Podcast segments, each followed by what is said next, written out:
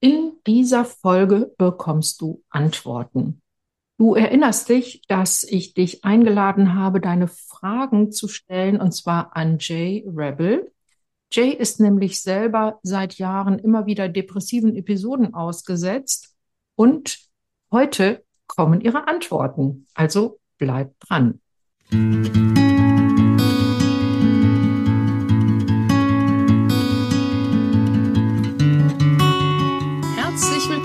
bei Angehört, deinem Podcast, wenn du dein Leben mit einem psychisch erkrankten Menschen teilst, mit Informationen und Impulsen für deine Selbstfürsorge.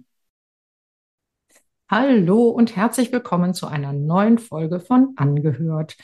Ich bin Maria Fahnemann, Kunsttherapeutin und kreative Traumatherapeutin und ich unterstütze Angehörige psychisch erkrankter Menschen darin, sich selbst nicht aus den Augen zu verlieren. Und heute habe ich eine ganz besondere Gästin hier im Podcast. Bei mir ist nämlich Jay Rebel. Und Jay leidet seit Jahren immer wieder an depressiven Episoden, hat also sozusagen eine richtige Innenansicht, die dir als Angehörige ja häufig doch vielleicht fehlt. Und aus ihren persönlichen Erfahrungen heraus hat sie entschieden, das Thema psychische Erkrankungen in die Öffentlichkeit zu tragen, um Menschen mit seelischen Erkrankungen aus der Stigmatisierung zu holen. Dazu hat sie sogar einen Verein gegründet, nämlich Zeit für Heldinnen und vertritt das Thema sehr aktiv in den sozialen Medien. Und heute wird Jay dir die Fragen beantworten, die du im Vorfeld eingereicht hast. Hallo Jay, ich freue mich, dass du hier bist. Hallo Maria, wie schön, dass ich hier sein darf. Ja, bevor wir anfangen, ich stelle meinen Gästinnen immer eine Einstiegsfrage und die möchte ich auch dir gerne stellen, nämlich, wo war heute für dich ein Moment der Freude? Dass ich heute nach ganz langer Zeit das erste Mal wieder live gegangen bin auf meiner digitalen Betriebswirtin Facebook-Seite. Was macht eine digitale Betriebswirtin? Sag das doch nochmal. genau. Ähm, ich helfe Frauen aus dem Bereich seelische Gesundheit dabei, bei Google gefunden zu werden. Und ähm, ich habe mich auf seelische Gesundheit spezialisiert, weil ich das einfach sehr gut alles selber nachvollziehen kann. Genau. Stichwort seelische Gesundheit. Sag doch noch mal ein paar Sätze. Ich habe jetzt ganz kurz nur angerissen. Es gibt diesen Verein Zeit für Heldinnen. Magst du dazu noch mal was sagen, bevor wir zu unseren wunderbaren HörerInnen-Fragen kommen? Ähm, ja, ich habe den Verein ähm, 2020 gegründet, weil über dieses Thema seelische Gesundheit, und das ist ja ein riesiges Thema, ähm, viel zu wenig gesprochen wird in meiner Wahrnehmung. Und ähm, Menschen, die zugeben, dass sie Probleme haben mit ihrer seelischen Gesundheit, werden ganz oft ausgegrenzt oder sie trauen sich das nicht zu sagen. Und Schweigen hilft nicht. Punkt. So einfach ist das Ganze. Damit geht's nicht weg. Wer, also würde es damit weggehen, hätte ich das, ja, wäre das bei mir passiert, war leider nicht. Und naja, die letzten Jahre haben die Probleme auch noch verstärkt und unser Gesundheitssystem kommt damit überhaupt nicht klar. Man findet viel zu wenig Hilfe. Und das kann nicht sein. Das ist genauso, wie wir einen Anspruch darauf haben, dass uns bei körperlichen Erkrankungen geholfen wird, ist es unser Recht darauf, auch bei seelischen Problemen Hilfe zu bekommen. Und mir haben ganz viele Dinge geholfen. Und deshalb habe ich gedacht, ich ich brauchte, das habe ich mir damals gewünscht, eine Plattform online, wo ich ohne mich zu outen, ja, schon mhm. mal einen ersten Schritt an Hilfe bekomme oder von anderen erfahre, ah ja, so geht's mir. Ja, und da gibt es Menschen, ich habe mich so allein gefühlt. Ich dachte, ich wäre allein mit meiner psychischen Erkrankung und überhaupt psychische Erkrankung. Also bin ich jetzt äh, ja, bin ich irre? Muss ich in die Klapse? Das ist so, ne? Und ich möchte nicht, dass es anderen so geht. Und deshalb reden wir über dieses Thema. Und egal, was du hast, es gibt für alles Hilfe und Hoffnung. Da kannst du uns finden.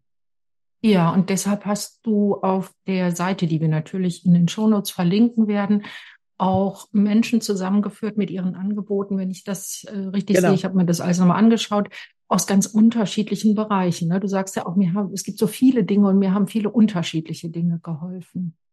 Ja, es ist doch total schlimm. Also ne, unser, ich finde, unser medizinisches Schulsystem hat mir geholfen, ja.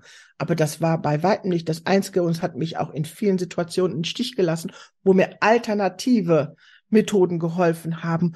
Die kennt natürlich, kennen die wenigsten Menschen die. Und deshalb, ähm, genau, möchte ich da ganz viele Frauen versammeln auf dieser Seite mit ihrem Expertinnenwissen, was sie mitbringen, weil es unglaublich viele Wege nach Rom gibt oder zu wieder, dass du dich wieder seelisch fit fühlst. Und ähm, das ist mir ein ganz wichtiges Anliegen, weil ich glaube daran, dass du deinen Weg findest. Ich kenne ihn nicht. Ich stelle dir nur Möglichkeiten vor. Also, genau. Ja, und die Seite heißt ja Zeit für Heldinnen. Ich, ich gehe darauf nochmal ein. Und ja. ähm, die Menschen, die dort Angebote machen, sind zu 100 Prozent, glaube ich, Frauen. Ne? Ja. Dürfen denn auch Männer bei dir Hilfe suchen oder ähm, möchtest du prinzipiell Frauen ansprechen mit dem Angebot? Ich möchte in erster Linie Frauen ansprechen, weil sie haben die Doppelbelastung oftmals. Sind, sie geraten häufiger in psychische Probleme rein. Und äh, Männer sind mit gemeint. Die dürfen sich mit angesprochen fühlen. Es ist aber nicht meine Haupt, es ist nicht unsere Hauptzielgruppe. Aber grund, ganz grundsätzlich, ähm, wenn sich ein Mann meldet, das wäre unterlassene Hilfeleistung, wenn ich Nein sagen würde. Also den weist ihr nicht ab. Ne? Genau. Mhm. Ich wollte mit dir eigentlich darüber sprechen. So im Vorgespräch habe ich gesagt, Mensch, ich fände es toll, wenn mal jemand so erzählt, ähm, und so möchte ich die Episode auch nennen, Jay, wie fühlt sich eine Depression an? Und dann hast du gleich den Vorschlag gemacht, frag doch mal deine HörerInnen, ob sie Fragen haben, die sie mir stellen können. Weil ähm, meine Hauptzielgruppe oder die Menschen, mit denen ich arbeite, sind in der Regel Angehörige psychisch Erkrankter und meistens sind es die PartnerInnen von ja meistens auch depressiv erkrankten Menschen. Und äh, die, das Angebot fand ich ganz großartig zu sagen, komm, ich kann noch ein bisschen von mir erzählen, ganz spezifisch auf die Bedürfnisse und Bedarfe und Fragen der Menschen hin, die da draußen zuhören. Und sollen wir einfach mal einsteigen?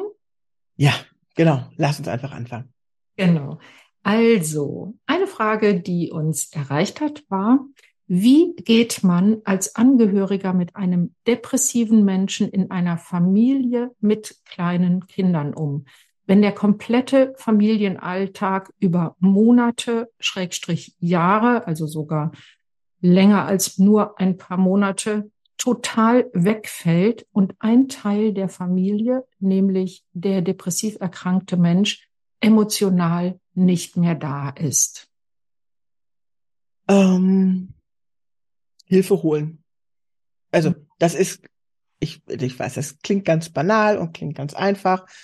Doch wir sind, wir sind keine Therapeuten. Also ich bin keine Therapeutin. Der Mensch, der diese Frage gestellt hat, wahrscheinlich auch nicht. Und wir haben nicht das Zeug dazu, unsere Kinder und den Partner emotional aufzufangen. Ähm, wir können unterstützend da sein. Ähm, wir können zuhören, wenn derjenige das möchte. Wir können Angebote machen, daran glaube ich sehr fest. Ja, ich würde es als ich persönlich, meine Meinung, ich würde es als Verrat empfinden, wenn man sich in dieser Situation trennt.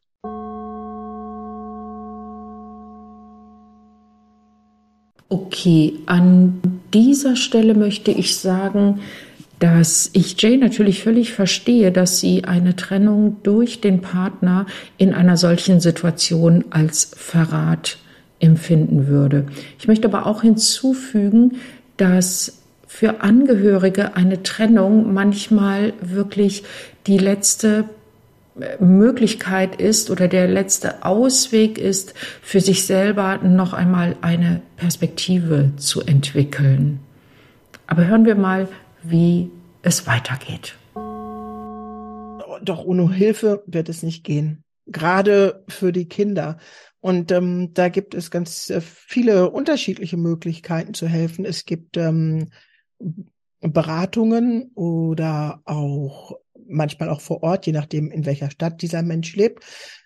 Beratung für Menschen mit äh, depressiven Angehörigen, manchmal auch direkt passend für Kinder zugeschnitten. Hilfe, meine Eltern sind depressiv. Sowas in der Richtung. Das würde ich ähm, als allererstes versuchen. Dann gibt es aber auch, wenn man den Kindern, den gerade den kleinen Kindern beibringen, also in, ne, in Anführungsstrichen beibringen muss, mhm. mein Gott, was hat der andere? Warum ist das denn so komisch? Warum fällt Mama oder Papa denn da aus? Es gibt Bücher, die das erklären. Mhm. Habe ich auch schon mal was vorgestellt in, in ja, genau. Podcast, genau. Mhm. Eben, das würde ich zum Beispiel machen und ich würde mir selbst auch als Angehörige Hilfe suchen, weil ich höre, dass ähm, diese Familie schon das über, über eine längere Zeit dieses Problem hat und es kann nicht sein, dass ihr als Familie daran zerbrecht. Das mhm. wäre. Unglaublich traurig. Lasst die Krankheit nicht gewinnen. Holt mhm. euch Hilfe. Traut euch rauszugehen und Hilfe zu holen. Maria ist da ja Ansprechpartnerin mhm. Nummer eins. Und, ähm, wenn ihr da nicht weiter wisst, ähm, recherchiere ich gerne. Ich bin, ich bin ein Recherchemensch. Ich recherchiere ja. alles. Ja, ähm, aber ja. das, bitte, bitte, Hilfe mhm. holen. So, genau. jeden einzelnen von euch. Entschuldigung. Ja, hm, ja, ja, genau. Ich finde auch aus dieser Frage ähm, klingt so viel Not heraus. Ja. Ne? Also schon allein durch die Zeitangabe über Monate beziehungsweise Jahre und äh, der depressiv Erkrankte ist emotional nicht mehr vorhanden, nicht mehr ansprechbar. Und das ist ja nun mal leider die Tücke dieser, ich sage inzwischen immer blöden Erkrankung, dass so das Gefühl für sich selber und auch die Energie für andere so abhanden kommt. Ich würde es mit der Hilfe holen vielleicht sogar noch mal ein bisschen spezifizieren. Also erstmal du als Partnerin oder Partner eines depressiv Erkrankten muss das nicht alleine schaffen. Das ist ja das, was Jay gerade auch gesagt hat. Du musst auch nicht die Familiensituation alleine stemmen, sondern versuche dir möglichst ein wirklich Hilfenetzwerk aufzubauen. Manchmal sind Großeltern in der Nähe, die einspringen können hin und wieder. Schau aber auch mal im Freundeskreis. Und es gibt so ein paar Institutionen, die man tatsächlich auch mal ansprechen kann. Das geht so ein bisschen, hängt ein bisschen davon ab, wie alt die Kinder sind, aber hier steht ja auch kleine Kinder. Es gibt beispielsweise äh, die frühen Hilfen. Die gibt es bundesweit. Da bin ich auch in meiner Episode zu ähm, Wochenbettdepression drauf eingegangen. Ich verlinke die aber hier auch nochmal. Und die helfen auch im Falle oder können zumindest, sind vernetzt. Ne? Die können vielleicht auch weiterleiten im Falle der depressiven Erkrankung, zum beispielsweise des Vaters, ne? der vielleicht dann auch ausfällt. Und wenn die Mutter dann auch noch berufstätig ist und die Familienlast komplett auf ihren Schultern liegt. Also das wäre etwas, wo man sich hinwenden könnte. Und eventuell auch tatsächlich mal ans zuständige Jugendamt Jugendamt löst ja äh, häufig so Ängste aus bei Menschen. Ja. Also, oh, jetzt werden mir die Kinder weggenommen oder so. Also ja. erstmal, das Jugendamt hat nicht ein primäres Interesse daran, Kinder aus Familien zu holen, sondern ähm, Familien zu unterstützen. Und es gibt Jugendämter, und da muss man sich mal ein bisschen ähm, vielleicht durchfragen, die haben oder bieten an Kindergruppen für kleinere oder auch für ältere Kinder, wo Eltern oder ein Elternteil psychisch erkrankt ist das ist für die Kinder auch ganz wertvoll zu erfahren. Es gibt andere Kinder, denen geht es genauso. Ich bin da nicht so alleine mit diesen Problemen. Dann empfehle ich auch immer mal zu schauen, gibt es Familienhilfe? Kann man die Krankenkassen mal ansprechen? Dass jemand kommt, der auch Hausarbeit übernimmt. Also der gar nicht unbedingt die Kinder betreut, weil wenn ich als gesundes Elternteil für alles zuständig bin, habe ich auch weniger Zeit für Kinder. Und die Gefühle, die da häufig im Raum stehen, sind auch Schuldgefühle. Ich kann meinen Kindern jetzt nicht mehr gerecht werden, weil so viel anderes noch auf meinen Schultern lastet. Also auch mal in die Richtung gucken. Vielleicht gibt's auch Freunde, Freundinnen, die ähm, vielleicht mal ja regelmäßig auch haushaltsmäßig ein bisschen mit einspringen. Also mal ein, sowas Banales wie ein Korb Wäsche wegbügeln oder mal die Küche aufräumen oder mal zum Putzen vorbeikommen oder so, dass man sich da möglichst wirklich ein breites Netzwerk aufbaut und wirklich jede Hilfe annimmt, die sich irgendwo bietet. Äh, genau, der allgemeine soziale Dienst. Ähm, ja, der soziale Dienst, ja. Genau, mhm. da, ähm, da findet man recht häufig was. Lass uns mal im Anschluss nochmal zum Hilfenetzwerk kommen, weil ich, das ist einfach, für egal was, ist das die Nummer eins. Und mhm. lass uns mal erst durch die Fragen gehen und dann möchte, würde ich dazu gerne noch etwas sagen. Also zum, zum Netzwerk, was ist alles Hilfenetzwerk, ganz Ja, wunderbar, wunderbar, genau. Ja, dann haben wir eine Frage und JD kannst du, glaube ich, wirklich, das ist wirklich eine Innenansicht. Warum ziehen sich Menschen mit Depressionen gerade von ihren liebsten Mitmenschen, also von der Familie, so sehr zurück? Hm. Ich habe nichts mehr gefühlt. Bei mir war es so, dass ich mich maßlos überarbeitet hatte, mir viel zu viel aufgebürdet hatte, mich dann selbst verloren hatte. Ich hatte auch keine Verbindung mehr zu mir, zu meinen Bedürfnissen zu dem, was ich brauche. Und wenn ich mich nicht fühle, dann fühle ich auch niemand anderen. Und wenn ich dann, als ich dann realisiert habe, also ähm, ich musste, mein Hausarzt ähm, hatte, hatte die Diagnose damals gestellt und ich konnte einfach nicht mehr schlafen. Und für mich war Schlaf und Depression war jetzt nicht beieinander liegend. Ja, als der Mensch. Aber hängt es so eng zusammen, ne? Mhm. Genau. Ich hatte Einschlaf, Durchschlaf, auf. Ich hatte alles Schlafprobleme, die es gibt quasi. Und ähm, der hat mir das gesagt. Und da habe ich dann erst gemacht, ah, Depression. Und dann war es für mich, oh Gott, ich bin psychisch krank. Oder das war ja noch gar nicht so schlimm, psychisch krank für mich. Aber es war, ich bin eine Last. Irgendwas ist nicht normal mit mir. Jemand muss auf mich Rücksicht nehmen und Rücksicht mhm. nehmen habe ich verbunden mit, ich bin eine Last, ich falle jemandem zu Last. Jemand kann nicht frei so leben, wie er ohne mich leben würde oder wie er mit mir gesund leben könnte. Da fing es an, dass so meine Spirale nach unten, dass ich mich sukzessive mehr und mehr selbst entwertet habe. Also den Selbst kann, also in meinen Augen kann nur ich mir den, meinen Wert nehmen oder geben. Und da fing ich an. Ich bin nicht mehr dies, ich bin nicht mehr das, ich bin nicht mehr jenes, äh, ich bin nicht mehr liebenswert, äh, ich bin ja nur noch komisch. Alle anderen müssen auf mich, auf sich, auf mich Rücksicht nehmen. Ich hatte damals Schlaftropfen genommen, das hat auch geholfen, aber was, ich hatte keine, äh, keine Therapie, ich hatte keine Therapeutin. Mhm. Und deshalb konnte ich an dem eigentlichen Problem überhaupt nicht arbeiten, sondern bin halt auch von meiner Tochter immer mehr auf Distanz gegangen, mhm. weil ich wollte sie ja auch nicht belasten. Mit solchen negativen, schlimmen Gedanken darf man ja kein Kind belasten. Also der, dieser Überzeugung bin ich heute noch, auch wenn ich das Thema mit meiner Tochter heute, die mal war damals das erste Mal, oh, sieben Jahre alt. Mhm. Ich würde es heute anders angehen einfach ein bisschen ehrlicher und aufrichtiger, weil Kinder haben ja feine Antennen, die spüren, dass irgendwas nicht stimmt. Mhm. Und ich habe so getan, Mama ist müde oder nur einfach, ich habe es weggewischt. Hab Darf ich so da gleich mal einhaken? Ja. Wenn du sagst, du würdest es heute anders angehen bei einem siebenjährigen Kind, weil da kommen wir gleich auch noch zu einer Frage, wo hier Alter eins bis sieben steht.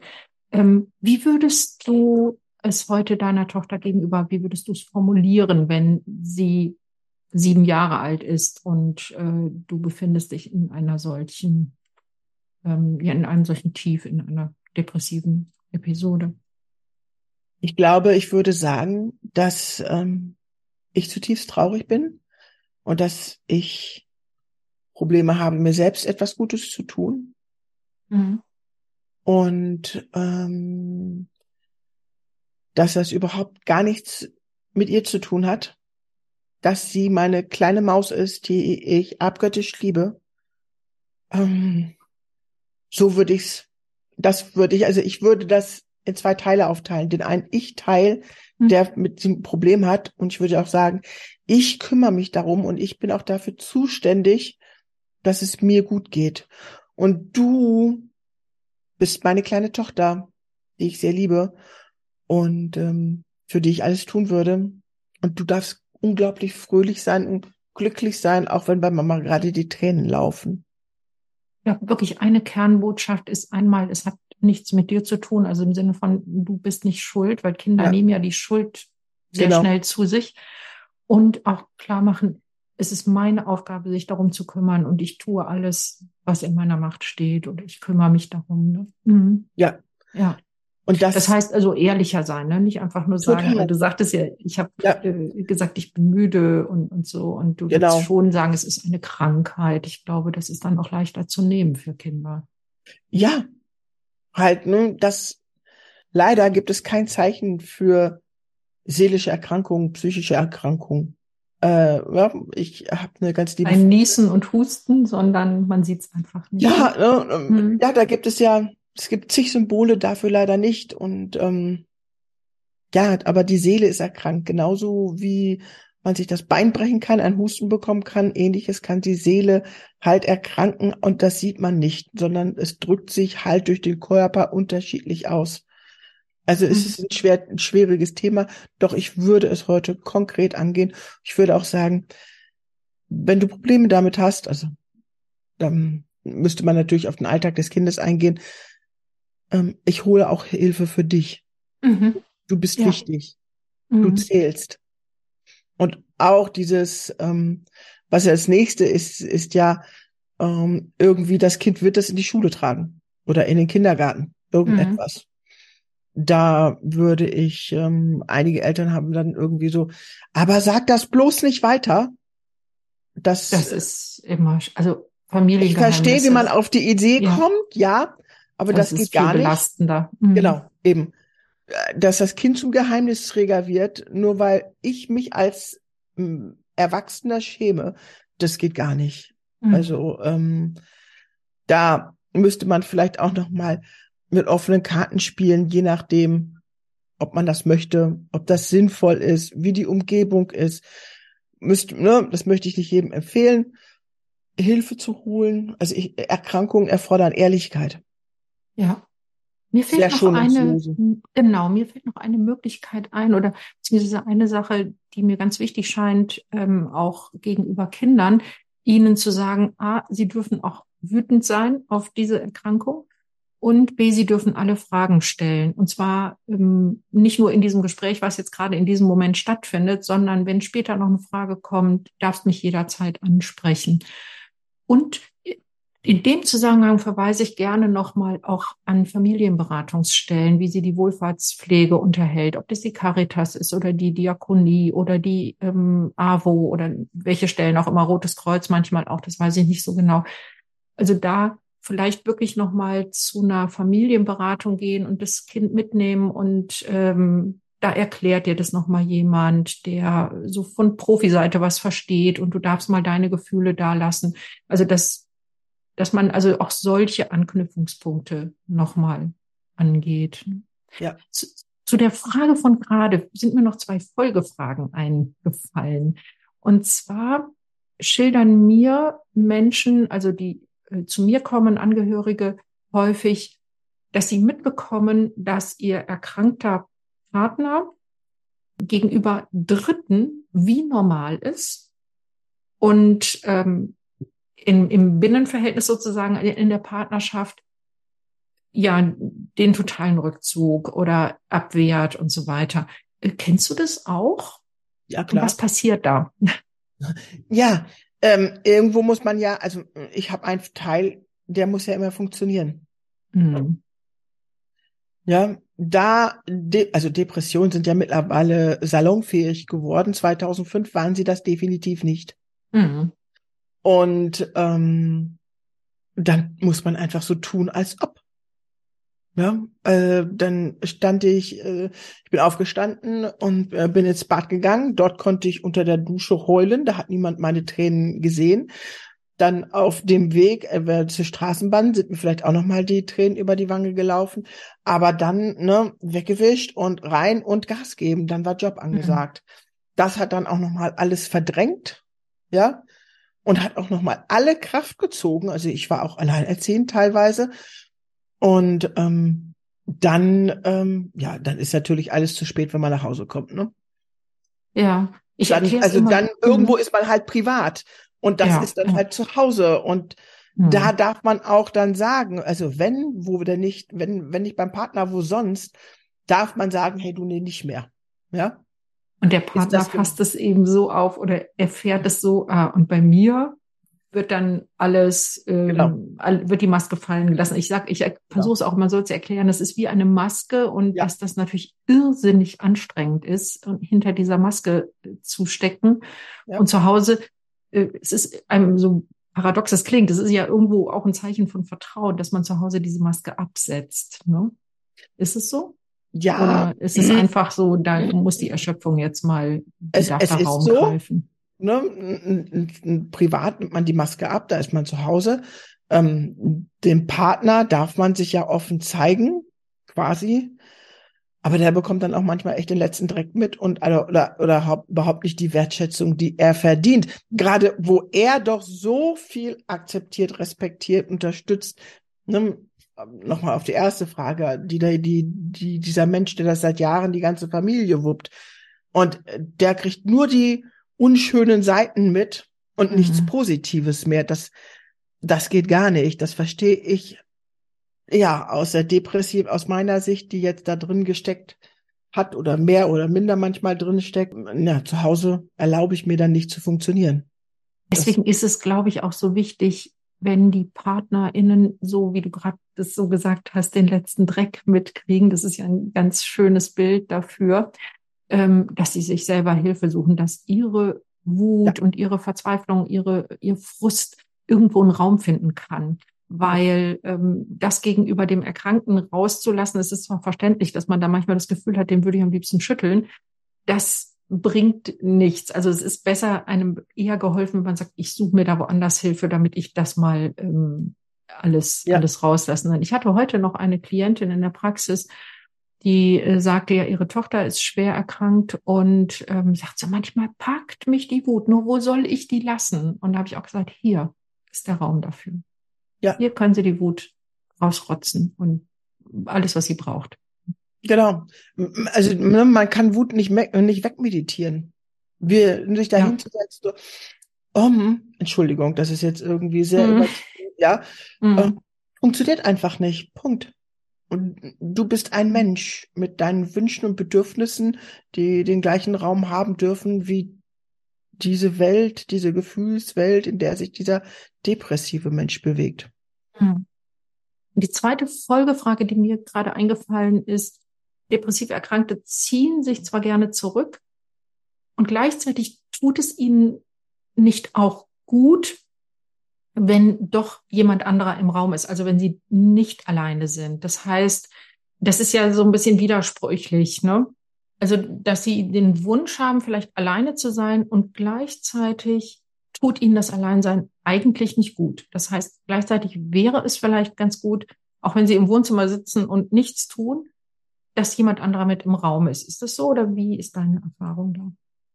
Bei mir persönlich ist es so einfach, mir reicht die Gewissheit, ich bin mit jemandem zusammen, ich habe einen Partner, ja, den brauche ich jetzt nicht immer physisch um mich herum. Mein Partner ist da anders, der ist gerne physisch um mich herum. Es glaube, es geht einfach um dieses Gefühl, wenn ich depressiv bin, kann ich ja selber, kann ich mich, bin ich abgestimmt von mir und ich kann mich selbst nicht mehr lieben, zumindest in dem Maße, in dem ich es bräuchte. Mhm. Trotzdem brauchen wir Liebe, um zu überleben. Wir sind Menschen. Hm. Jeder Mensch von uns, egal wie, wer, was, egal was für eine Kultur oder Nationalität, das brauchen wir.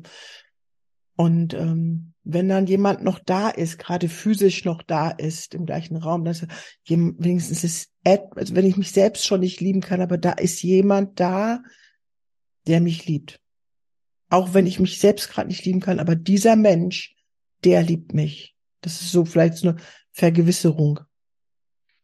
Ja, das hilft vielleicht in dem Sinne. Das heißt, wenn jemand im Umfeld doch da ist, das ist schon etwas, was auch bei einem depressiv erkrankten Menschen ankommt als implizite Botschaft, auch wenn man ne, das nicht, nicht ständig formuliert. Das wäre vielleicht auch eher kontraproduktiv, wenn man ständig als Angehöriger über die Depression sprechen möchte oder so, ne? sondern definitiv da sein und genau. Manchmal reicht es doch einfach zu, zu sagen, hey, ähm, ich bin gerade zwei Räume weiter, aber ich bin da, nur dass du Bescheid weißt. Mhm. So oftmals gibt das manchmal, wenn man gerade das erste Mal, als ich eine Depression hatte, das hat mir völlig den, Fü den Boden unter Füßen weggerissen.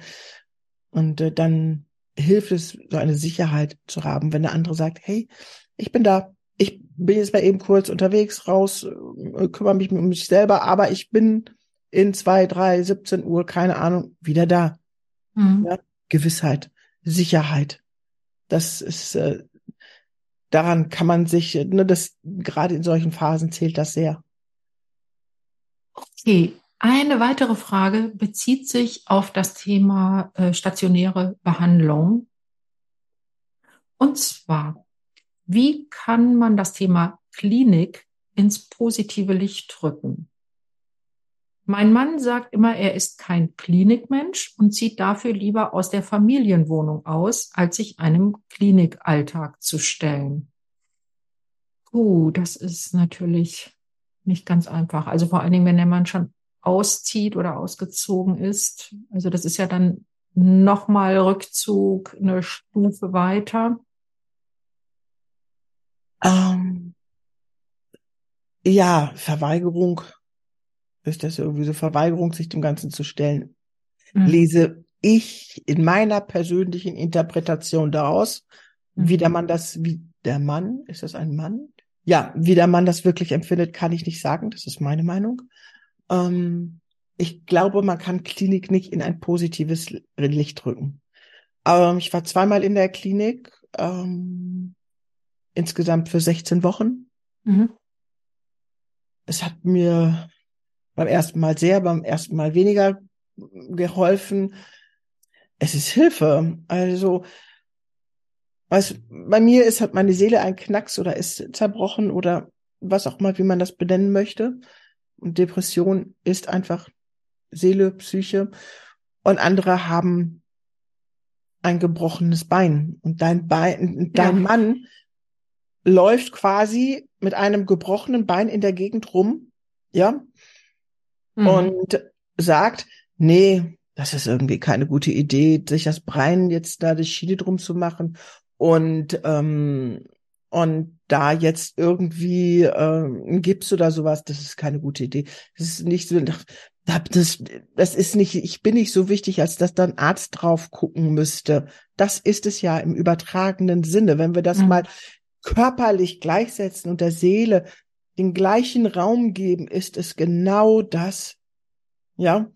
Und deshalb, ähm, dein Mann muss einen sehen, dass er er muss diesen Vergleich sehen. Das ist nicht positiv. Eine Klinik ist nicht positiv. Es gibt erst, bei mir ging es da um Erstverschlimmerung. Es ging schlechter.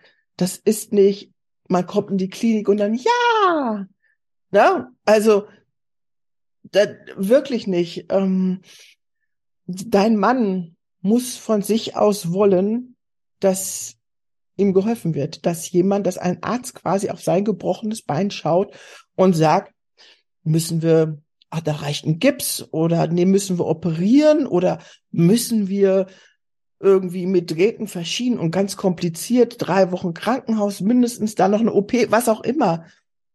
Das, diese Bereitschaft muss dein Mann haben. Wenn er die nicht hat, dann würde ich andere Konsequenzen ziehen. Dann wird es schwierig. Ne? Persönlich, ne? genau, eben. Und deshalb ja. sage ich noch, das ist meine persönliche Sichtweise ohne dass ich deine Situation zu 100 Prozent kenne. Das möchte ich wirklich. Ich möchte nichts Allgemeingültiges hier sagen. Ne? Ich glaube, das ist so, der Kern ist, dass eine psychotherapeutische oder auch psychiatrische Behandlung ähm, nur dann wirkt, wenn der Patient da auch mitmacht. Und man könnte natürlich jetzt rein operativ, sage ich mal, auch sagen, es gibt ja unterschiedliche Kliniken. Es gibt auch psychosomatische Kliniken. Da kann man sich auch mal unterschiedliche Dinge anschauen und überlegen, ähm, ob man erstmal im Rahmen einer psychosomatischen äh, Reha oder so sich behandeln lässt. Und da kann man sich eher die Klinik an, äh, aussuchen in, in Grenzen ähm, als eine Psychiatrie. Da gibt es ja Bezugskrankenhäuser, ähm, die zum, zum eigenen Wohnort gehören. Und ich erinnere das immer an, es gibt ja inzwischen doch so einige ähm, Prominente, die mit ihren psychischen Erkrankungen an die Öffentlichkeit gehen, was ich für sehr wertvoll halte, weil sie damit ähm, wirklich auch so ein Vorbild, ähm, so eine Vorbildfunktion einnehmen. Und äh, Kurt Krömer ist ja so da auch sehr bekannt, der hat ja auch dieses Buch geschrieben. Und er hat mal in einem Interview gesagt, als es ihm, also der lag ja wirklich komplett am Boden und ging dann in eine Klinik und hat auch zuerst gedacht, die sind ja alle verrückt hier, was soll ich hier? Und es hat ein bisschen gedauert, aber dann hat er gemerkt, die sind genau wie ich. Und ich habe genau das Gleiche wie die. Und dann konnte er sich auch drauf einlassen. Ne? Also vielleicht, also erstmal, es muss der Wille des Patienten muss irgendwie da sein, sich auch intensiver behandeln zu lassen. Und dann gibt es ja auch unterschiedliche, auch teilstationäre Möglichkeiten. Es gibt ja auch Tageskliniken. Es gibt Menschen, die kommen damit ein bisschen besser zurecht dass sie sagen, okay, ich gehe tagsüber in die Klinik. Die sind dann teilweise auch noch in den Beruf eingebunden. Also ich weiß bei Jugendlichen zum Beispiel, die in der Tagesklinik sind, die werden auch beschult. Ja. Dort, also da geht es darum, eine halbwegs normale Tagesstruktur aufrechtzuerhalten und es ist trotzdem eine viel intensivere ähm, Therapie als nur einmal in der Woche zu einem ähm, ambulanten, zu einer ambulanten Psychotherapie zu gehen. Also das eine ist, man kann es nicht für seinen Partner entscheiden, dass er jetzt mal in eine Klinik gehört, auch wenn man sich das sehr wünscht und auch wenn dieser Wunsch oder auch diese Idee durchaus berechtigt ist und vielleicht auch jeder Arzt das so unterstützen würde, sondern es muss leider, leider auch der Wille des Patienten da sein und das dauert halt manchmal ein bisschen, weil die Schwelle in eine Klinik zu gehen ist nochmal sehr viel höher als ähm, zu einer ambulanten Psychotherapie zu gehen. Und zweitens, es gibt unterschiedliche äh, stationäre und teilstationäre Angebote und vielleicht da auch nochmal, auch mit dem Partner gemeinsam nochmal schauen, was gibt es da alles, dass es vielleicht, dass da vielleicht doch was Passendes gefunden wird. Genau, also das, warum denkt ihr gleich an Klinik? Das wäre das Erste, was ich in Frage stellen würde. Hm, vielleicht reicht auch erstmal ein ein, ein Psychotherapeut oder jemand äh, wie Maria, der da einfach ganzheitlicher denkt. Ne? Oder dann halt Tagesklinik. Also vor ich gehe in die Klinik sind noch andere Dinge, die funktionieren. Mhm. Mhm. Nächste Frage? Nächste Frage. Gut. Da bezieht sich nochmal auf Kinder. Und zwar, wie sehr leiden kleine Kinder im Alter von eins bis sieben wenn der Papa beziehungsweise die Mama über mehrere Jahre emotional gar nicht mehr die Liebe geben kann, die sie eigentlich gewohnt sind. Das kommt drauf an, wie viel Hilfe diesen Kindern zur Verfügung steht. Wir hatten es ja auch schon bei dieser ersten Frage, dieses ein Hilfenetz spannen. Mhm. Das kommt darauf an, wie viel Unterstützung Sie vielleicht in der Kita oder in der Schule haben, wie gut Sie dort eingebunden sind, wie viel Zeit Sie ne, sie zu Hause überhaupt verbringen. Ne? Oftmals sind unsere Kinder ja von acht bis 16 Uhr in der Schule und ne, in der Nachmittagsbetreuung, ja. Und dann bekommt man nicht so viel mit, wie sehr sie letztlich darunter leiden. Ich glaube, sie leiden sehr darunter, weil was wir, also das tut mir auch sehr leid, das jetzt zu sagen, doch was wir als Menschen, wenn wir uns mal an unsere Kindheit erinnern, was uns am meisten Mut, Kraft und Hilfe gegeben hat, sind unsere, sind die Menschen, die wir am meisten geliebt haben. Also äh, in den meisten Situationen sind das halt unsere Eltern.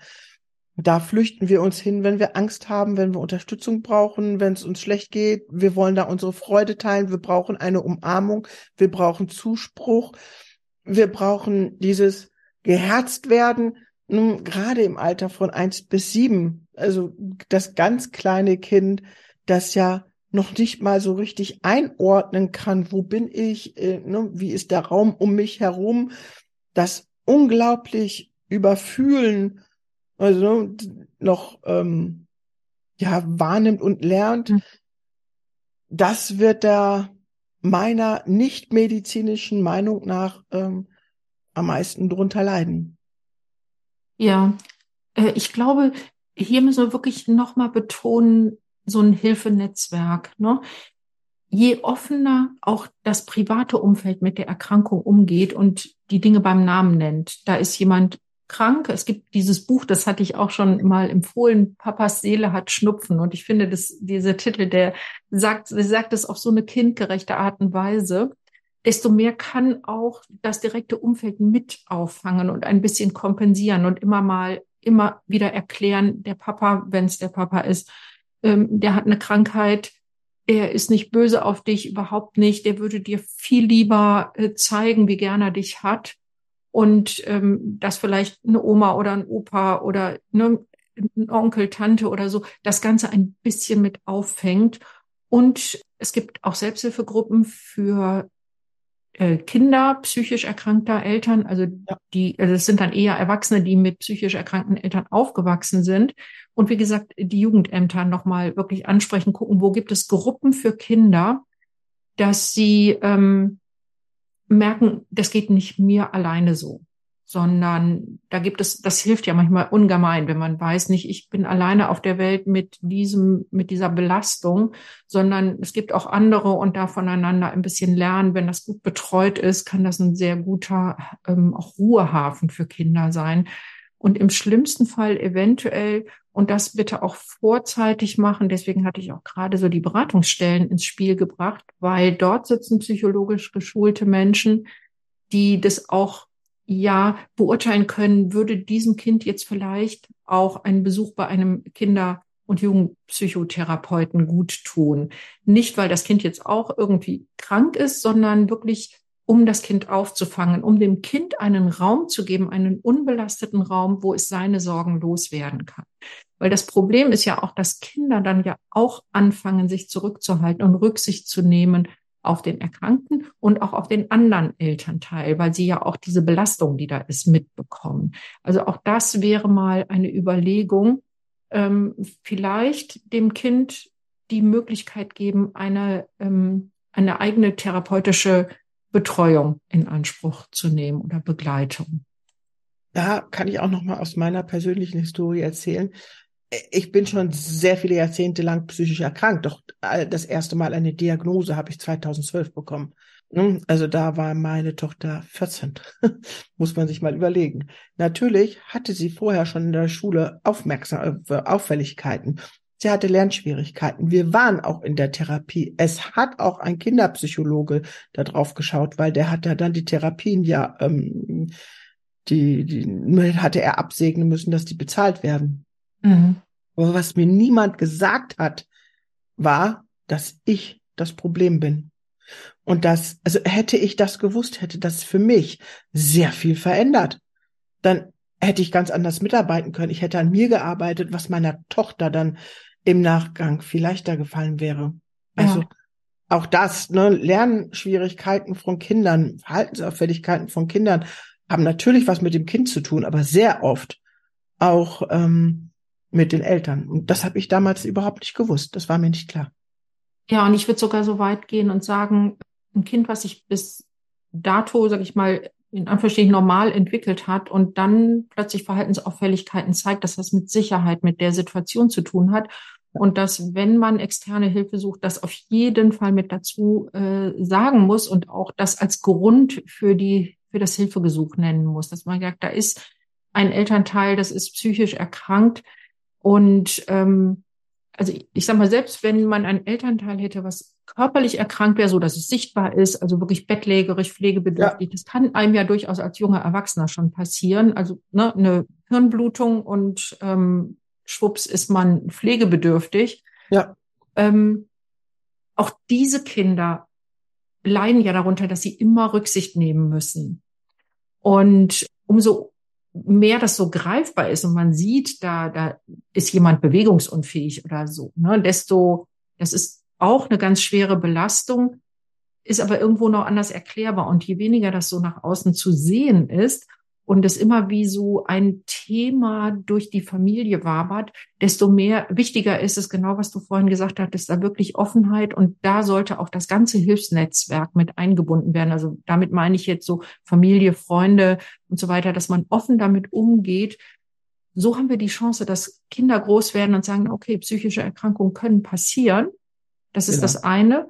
Und es gibt noch andere Erwachsene in meinem Umfeld, die mich da ein bisschen auffangen. Und wenn man professionelle Hilfe sucht, dann eben auch wirklich ganz klar benennen, das ist der Grund.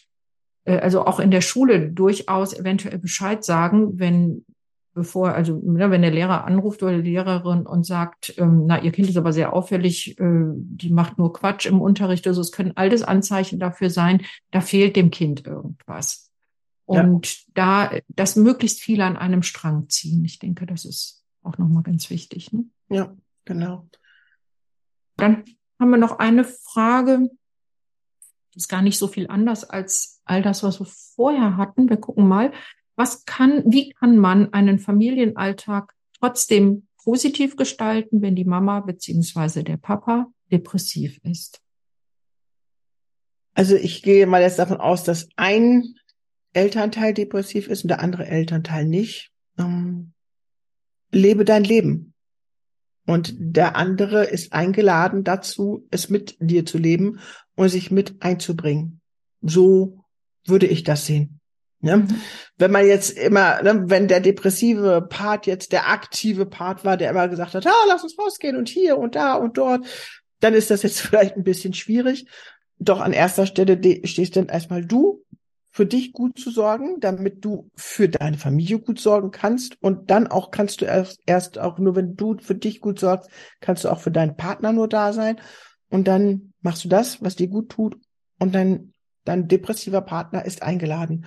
Und du kennst ihn ja, ne, Familienalltag impliziert, dass ihr euch auch schon ein bisschen länger kennt. Du kannst dann immer Angebote machen, die ihm auch gefallen, wo du weißt, hey, da hätte er bestimmt Spaß dran, keine Ahnung, in einen Freizeitpark gemeinsam fahren, gemeinsam ins Schwimmbad fahren, gemeinsam ins Kino gehen, gemeinsam durch den Wald spazieren oder sowas, ja, was auch immer es ist, doch tu es in erster Linie für dich und lade den anderen immer ein und macht Aktivitäten, die ihr gemeinsam gut findet. Vielleicht auch da den Kreis ein bisschen größer machen dass wenn der erkrankte Partner nicht mitkommt, dass da nicht gleich so, ähm, ich sag mal, 25 Prozent des Gesamtsystems fehlt, um es mal so mathematisch auszudrücken. Ne? Also vielleicht wirklich mit befreundeten Familien und ähm, auch weiterhin Gäste zu sich nach Hause einladen. Das finde ich auch wichtig. Auch, dass die Kinder, dass es für die normal ist, dass sie auch weiterhin Freunde einladen können. Und mhm. dass das nicht so, dass zu Hause so eine, so eine geschützte Burg wird, in die niemand kommen darf, damit möglicherweise auch noch niemand erfährt, was sozusagen da zu Hause los ist. Das finde ich auch ja. ganz wichtig. Ne? Haben wir, glaube ich, noch eine letzte Frage, ne? Ja, wir haben so eine kleine Fallgeschichte. Mhm. Ich lese sie mal kurz vor. Ähm, ja, uns hat eine E-Mail erreicht mit Ich bin frisch verliebt in einen Menschen mit einer Depressionsgeschichte. Bei ihm kam es nach seinen Aussagen zum ersten Mal nach vier Jahren zu einer depressiven Phase. Und dann kommt ein Zitat, ich dachte, ich wäre schon weiter, wahrscheinlich von diesem Menschen. Ich kann nichts mehr fühlen, nur Druck, es ist mir alles zu viel, sagt der depressiv erkrankte Mensch. Er hatte tatsächlich auch noch mit einem Umzug zu tun und holte sich noch einen dicken Effekt, Infekt. Das heißt, da sind so mehrere Sachen zusammengekommen. So, nun schreibt die Hörerin. Ich übe mich nun seit mehreren Wochen in Geduld und wünsche mir Lebenszeichen, weil ich nach einer Verbindung zu ihm suche, aber diese kommen nur sehr sporadisch. Ein Telefonat gab es noch, physische Treffen gar nicht mehr. Wie kann ich damit umgehen? Wie kann ich ihn fragen oder ansprechen, ohne noch mehr Druck aufzubauen? Also, ich glaube, die Frau wird das nicht hören wollen, aber sorge für dich selbst. Das ist eine ganz bittere Erkenntnis. Wenn der andere nicht in Anführungszeichen gerettet werden will, du kannst ihn nicht retten und du bist auch nicht dafür zuständig. es ist dein Leben. Du hast Angebote gemacht. Dieser Mensch ist dann, wenn er depressiv ist, ist er sowieso jetzt mit durch, durch Infekt, Umzug und so weiter und so fort in einer wahnsinns schwierigen Situation, wo er vielleicht auch erstmal sein eigenes Hilfenetzwerk so aktivieren muss, um überhaupt mit dem Alltag klarzukommen. Und da du außerhalb seines Alltags bist noch, bist du eine, es tut mir leid, dass ich das sage, dann bist du eine Belastung, die noch da drauf fällt. Entschuldige, dass ich das so hart anspreche. Doch genauso fühlt es sich für jemanden dann halt an. Und so, das ist der Druck, den er fühlt. Ich weiß von außen, dass du alles gut meinst und dass du diesen Menschen einfach nur kennenlernen möchtest und da sein möchtest und helfen möchtest. Doch dazu kennt ihr euch zu wenig. Und wenn du, ja, also und das kann da, dieser Mensch das so würde, das leisten, werde ne? ich, ja. ja, so würde ich es interpretieren. Meine Sichtweise, sie ist nicht äh, die letztendgültige Wahrheit glaube, was dazu auch nochmal passt, ist das Bild, was wir vorhin hatten mit der Maske nach außen. Ja. Und wenn die Beziehung noch gar keine richtige Beziehung ist, sondern noch in dieser Kennenlernphase ist, dann hat dieser Mensch, das ist natürlich rein hypothetisch, vielleicht dir gegenüber auch die ganze Zeit diese Maske getragen und ähm, dieses Zuhausegefühl ist einfach noch nicht da, wo ich diese Maske, wo er diese Maske fallen lassen kann. Und ähm, wir hatten ja gesagt, dieses Maske tragen ist auch wahnsinnig anstrengend. Und ich glaube, ein Kernsatz, äh, Jay, den du gerade gesagt hast, ist, du kannst ihn nicht retten. Es ist ja. wirklich die ja bittere Wahrheit. Das passt ja auch zu dem Klinikthema von von vorhin und so. Wir wir haben so oft den den Wunsch und auch den ganz ehrlich gemeinten Willen, ähm, ja, andere Menschen ja zu retten, ihnen zu helfen. Nur das geht nicht, wenn der andere nicht mitmacht. Das ist ähm, Sorge für dich. Signalisiere, dass du da bist. Das weiß er ja. Ähm, schließlich erinnert er sich ja auch ähm, positiv an dich. Aber ansonsten lebe dein Leben, sorge dafür, dass es dir gut geht. Das ja. ist Mhm. Das steht da im Vordergrund. Und dieser Mensch, dieser depressive Mann, den du dort kennengelernt hast, das ist seine Aufgabe, dass er für sich sorgen muss, dass es ihm dann gut geht. Ja. So traurig das ist. So traurig das aus ist. euch wird. Mhm. Mhm. Genau. Maria, ich wollte nochmal auf das Hilfenetz kommen. Genau, denn das, das waren erstmal so die Fragen, die uns erreicht haben. Und genau das Hilfenetzwerk. Sag nochmal was dazu. Genau, also äh, ich bin jemand, ich bin ein Mensch mit Listen und mhm. Pragmatismus, weil wenn es mir schlecht geht, dann bin ich so ein bisschen, habe ich so Scheuklappen auf. Und dann fällt es mir schwer zu überlegen, kreativ zu sein, wie könnte es mir gut gehen. Und mit dem Hilfenetz, du hast das auch schon so recht, recht weit gespannt, aber äh, was mir geholfen hat, ist, äh, ich schreibe mir meine Probleme runter. Ja, also man, es gibt Tage, da habe ich Probleme, ähm, den Briefkasten zu öffnen und die Briefraum, die, die Post zu lesen. Tödlich. Geht gar nicht. Ja, brauchen wir uns nicht darüber zu unterhalten. Wenn das ein Problem ist, kommt das auf die Problemliste. Wer könnte dabei helfen? Zum Beispiel Familie, zum Beispiel Freunde, ne, zum Beispiel ein, auch wenn ich später spät um, um 20 Uhr nach Hause komme, ich hole vielleicht die Post raus, aber ich gucke sie mir nicht mehr an, weil sie beschäftigt mich sonst die ganze Nacht. Also alle Probleme aufschreiben, die man so hat die Kleinen genauso wie die Großen und dann überlegen, wer könnte mir dabei helfen, dieses Problem zu lösen? Familie, Freunde, Selbsthilfegruppen, was hatten wir gesagt? ASD, Beratungsstellen, Profis wie Maria, ähm, Tagesklinik, Klinik, äh, Internet, alles, alles, was hilft. Und das würde ich mir auch wirklich physisch aufschreiben Warum? Damit es du im Notfall immer hast und damit es normal wird. Oh, ich habe jetzt das Problem. Ah ja, der hat gesagt, der kann mir dabei helfen. Ich habe jetzt, wenn du umziehst, wirst du auch einen Umzug nicht alleine machen. Da holst du dir mhm. Möbelpacker, Freunde oder sonst irgendetwas. Ja? Sehr guter Vergleich. Ja, ja also mhm. was für ein Schwachsinn, ne? zu, zu denken, dass du Depression alleine kannst. Ich ähm, habe mich zutiefst geschämt, um Hilfe zu fragen, weil das ist so, für mich war das das Eingeständnis meines Versagens. Ja, mhm nächster Schwachsinn, aber ne, wir sind Menschen, wir brauchen Hilfe und ähm, so lernen wir und springen darüber hinweg, weil das hatte auch Maria jetzt auch gerade schon öfter gesagt, halt, ähm, diese Krankheit lässt sich nicht verstecken. Und sie wird auch eher schlimmer als besser, wenn du die, den Mund hältst, andere zum Schweigen verpflichtest, das Ganze nicht sagst, runterspielst oder, oder, oder. Sprich, wenn du dir das erlaubst, das mal selbst auszusprechen, ist es vielleicht der erste Schritt dahin, dass du dir Hilfe holst, weil da musst du nämlich auf einmal ganz viel sprechen. Und Leute sind, ich habe sehr selten ein Nein gehört bei Menschen helfen oder? gerne. Ne? Genau. Genau. Und das alles gilt eben auch für Angehörige. Was mir an dieser äh, Idee, die du gerade skizziert hast, so gut gefällt, ist dieses Kleinteilige. Ja. Äh, dadurch wird also wenn ich sage, ich brauche Hilfe in meinem Leben, dann ist es so ein Riesending, dann fällt mir natürlich niemand ein.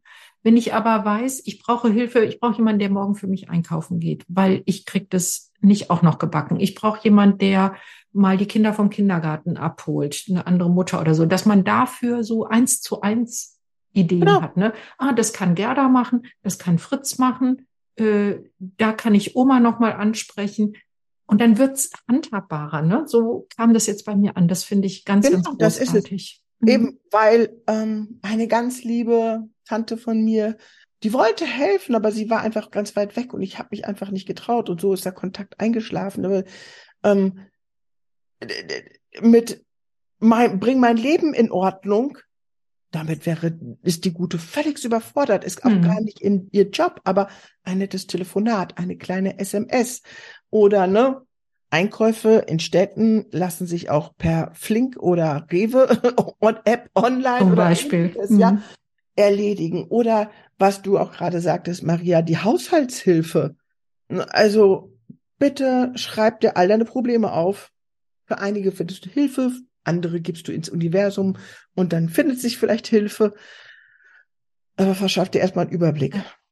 Das ja, mir kommt dazu noch eine Idee, die vielleicht dazu passt, für Angehörige, die ja nicht so ganz in dieser Kraftlosigkeit sind. Ne? Also nicht wie, wie jemand, der Depressionen hat.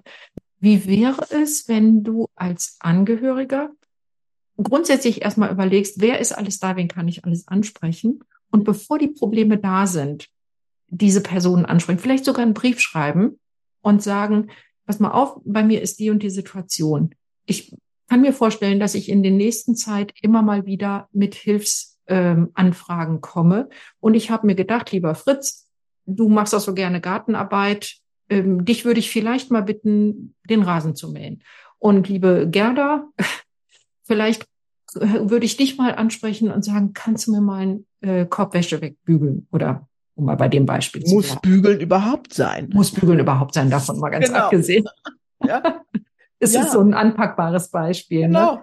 Oder kannst du mir mal helfen, die Küche einmal auf Vordermann zu bringen oder so? Ja. Also ich glaube, wenn man diese Dinge schon im Vorfeld Menschen ganz konkret vorschlägt und anträgt, da wird kaum einer Nein sagen. Weil, was du gerade sagtest, wenn du deiner Tante gesagt hättest, bring mein Leben in Ordnung, das ist eine Totalüberforderung. Wenn man aber sagt, du, ich mag in den nächsten Wochen vielleicht ab und zu mal auf dich zukommen und sagen, äh, kannst du mir was vom Supermarkt mitbringen oder kannst du ähm, mal die Kinder vom Kindergarten abholen oder morgens hier abholen und dorthin bringen oder so. Dann wird es anpackbarer für alle Beteiligten. Ja, genau. Das und so spannt man sich dann dieses private Hilfenetz. Genau. Und es ist, darf eine bunte Mischung sein aus allem, was hilft. Wirklich. Ja. Ich denke da weit und kreativ, kombiniere online mit offline oder mit ähm, Telefonhilfe 500 Kilometer weiter weg oder sowas, ja. Mhm. Ich möchte dich da wirklich ermutigen, das zu tun. Ja, super. Ich finde, das dann kriegt das Ganze jetzt hier nochmal ähm, so einen richtig schönen positiven Abschluss. Ne? Ja. Und äh, ja, Jay, ich danke dir von ganzem Herzen, dass du dir die Zeit genommen hast, hier ähm, diese Fragen zu beantworten, aus deinem Leben zu erzählen, dich da so zu öffnen. Das ist nicht selbstverständlich. Ich finde das ganz toll. Und ähm, ja, du, liebe Hörerin, lieber Hörer, äh, ein paar Dinge hatten wir gerade schon gesagt, vernetze ich dir, verlinke ich dir nochmal in den Show Notes. Und wenn du dich begleiten lassen möchtest auf deinem Weg in der Begleitung eines depressiv erkrankten Menschen, ob das ein Angehöriger oder ein Zugehöriger, also im Freundeskreis oder so ist, ähm, dann sprich mich doch gerne an. Am besten, am einfachsten ist es, wenn du mir eine E-Mail schickst an kontakt.praxisfahnemann.de, Praxisfahnemann in einem Wort geschrieben und ich melde mich dann bei dir. Und ja, Jay, ich verabschiede mich von dir, sag nochmal herzlichen Dank. Ich verabschiede mich von dir, Hörerinnen und Hörer, wünsche dir eine gute Zeit, viele gute Momente. Bis zur nächsten Episode. Tschüss. Tschüss.